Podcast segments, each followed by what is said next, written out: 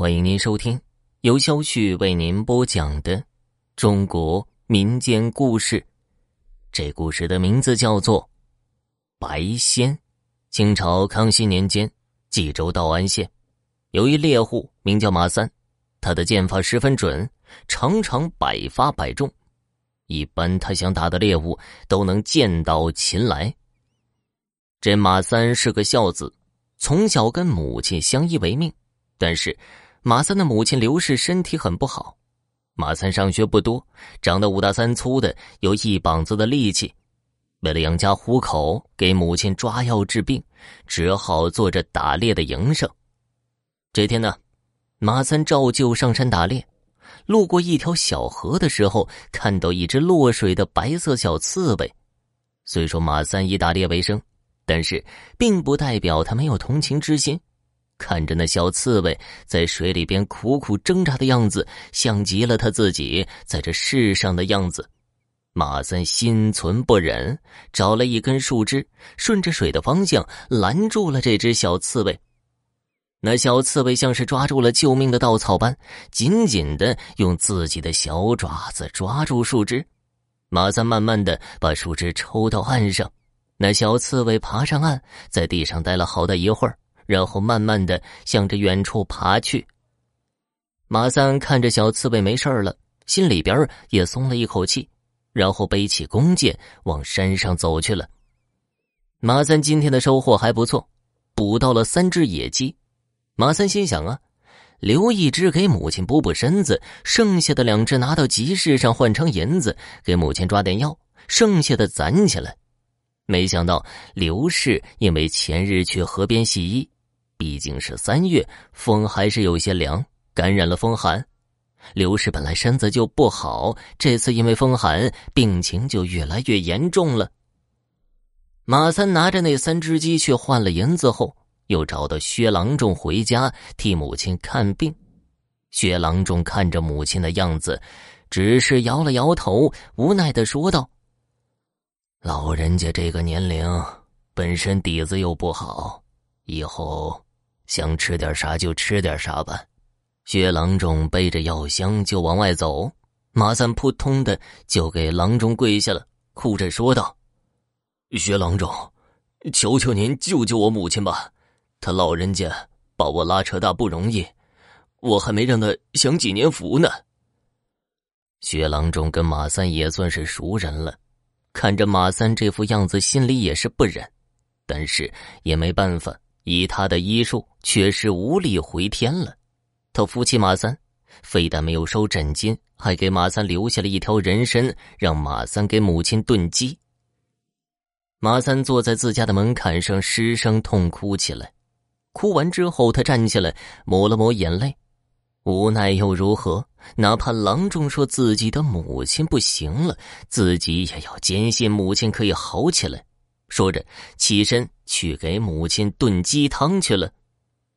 马三每日精心的照顾着自己的母亲，但是刘氏的病并没有好转。马三整日也是愁眉苦脸。这天呢，他在自家的院子里晾衣服，这个时候看见一个老者从门外走了进来。这可是马三的家。老者精神矍铄。一副神清气朗的样子。老人家，我就是马三，不知道您找我何事啊？马三看着这个老者有些面生，自己又不认识。哦，是这样的，小伙子，我呢从薛郎中那里听说你母亲病重，我这儿有一方良药，可。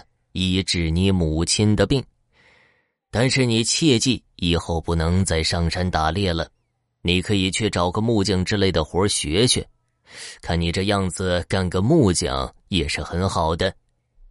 只要能治好我母亲的病，别说是不让我上山打猎，老人家，你就是要我的胳膊腿，我也给您。哈哈，冲你这份孝心，我再送你一句。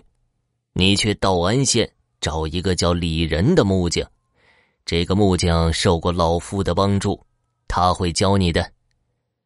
老者说完便离开了，一眨眼就没影儿了，只留下马三在那儿，感觉像是做梦似的。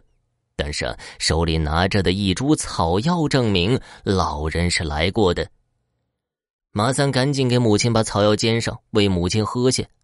刘氏喝下草药后，在床上躺了会儿，竟然就能下地了，而且啊，脸颊红润，不像是生病的人了。马三一看母亲，心里不禁感慨：那老人真是神人呢。于是，在家里陪了母亲几日后，看见母亲确实没有大碍了，并且能自己照顾自己的起居了。马三收拾好自己的行李，给母亲买好了米面，给母亲留下足够的银两后，便起身去道安县了。走之前，马三给自己的母亲说：“娘，我去去就回。”用最短的时间学好木匠活，然后就回来孝敬您。这段时间，您照顾好自己的身体。母亲刘氏是个明事理的老妇人，知道打猎也不是长久之计，还得有一技之长才行，所以他非常支持自己的儿子去学本事。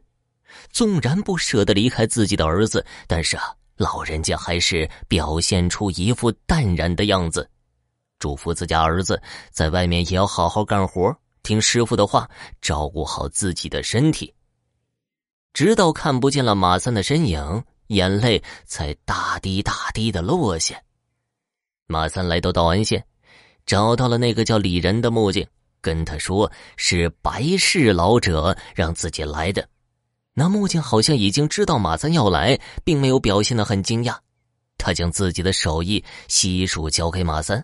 马三呢，学的非常刻苦，再加上他本身就非常聪明，半年的时间就出徒了，而且做的木匠活，看见的人都说好。马三临走前，李仁把他叫到自己的屋里，问他：“马三呐，你知道当初让你来学徒的白氏老人是什么身份吗？”马三被有些问懵了，说自己并不知道。自己还以为他是薛郎中的朋友呢，你果然是杀人有傻福啊！原来这白氏是我们民间常说的白仙儿。有一年呢，道安县的河流泛滥，上游断堤，眼看就要淹到李仁所在的这个村子了。李仁这天正要出门呢，正巧碰到白仙幻化成的老人，伸手拦住了他。叫他赶紧通知村里的人撤离，因为洪水要来了。